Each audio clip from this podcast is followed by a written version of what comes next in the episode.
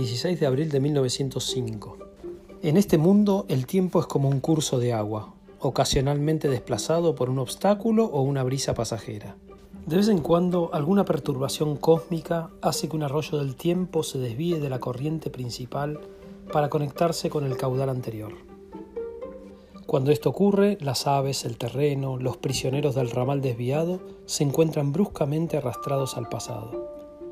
Es fácil identificar a quienes han sido transportados hacia atrás en el tiempo. Llevan ropas oscuras y borrosas y caminan de puntillas. Tratan de no hacer el menor ruido, de no doblegar una sola hoja de hierba. Temen que cualquier cambio que hagan en el pasado ocasione consecuencias tremendas en el futuro. Justamente ahora, por ejemplo, una de esas personas está encogida entre las sombras del pórtico frente al número 19 un extraño lugar para una viajera del futuro, pero allí está. Los transeúntes pasan, miran y ella se agazapa en la esquina, atraviesa rápidamente la calle y se oculta en otro rincón oscuro frente al número 22. Tiene miedo de levantar polvo con los pies ahora que, en esta tarde del 16 de abril de 1905, un tal Peter Clausen se acerca a la farmacia.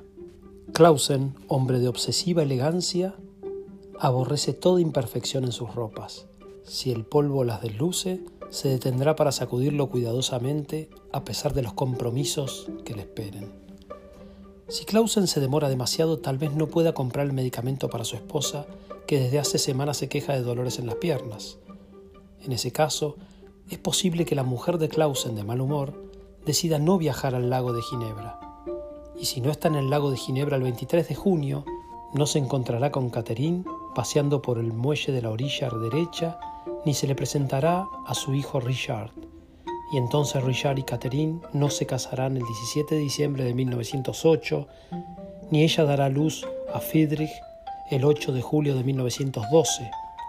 Friedrich Clausen no será el padre de Hans Clausen el 22 de agosto de 1938.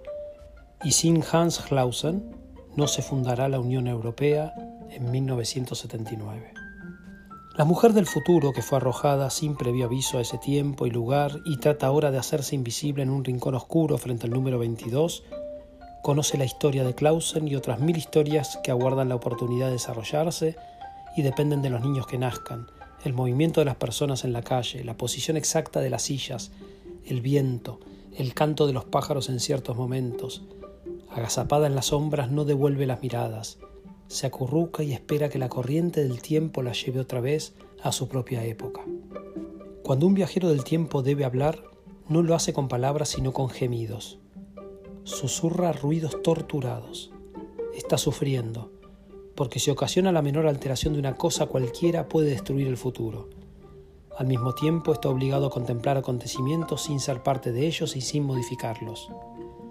Envidia a la gente que habita en su propio tiempo y puede obrar a su antojo sin conciencia del futuro, ignorante de los efectos de sus actos. El viajero no puede hacer nada, es un gas inerte, una sábana sin alma, ha perdido su condición de persona, es un exiliado del tiempo.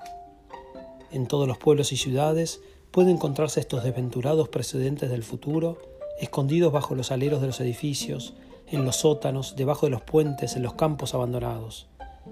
No se les hace preguntas acerca de acontecimientos futuros, matrimonios, nacimientos, finanzas, invenciones o ganancias por venir.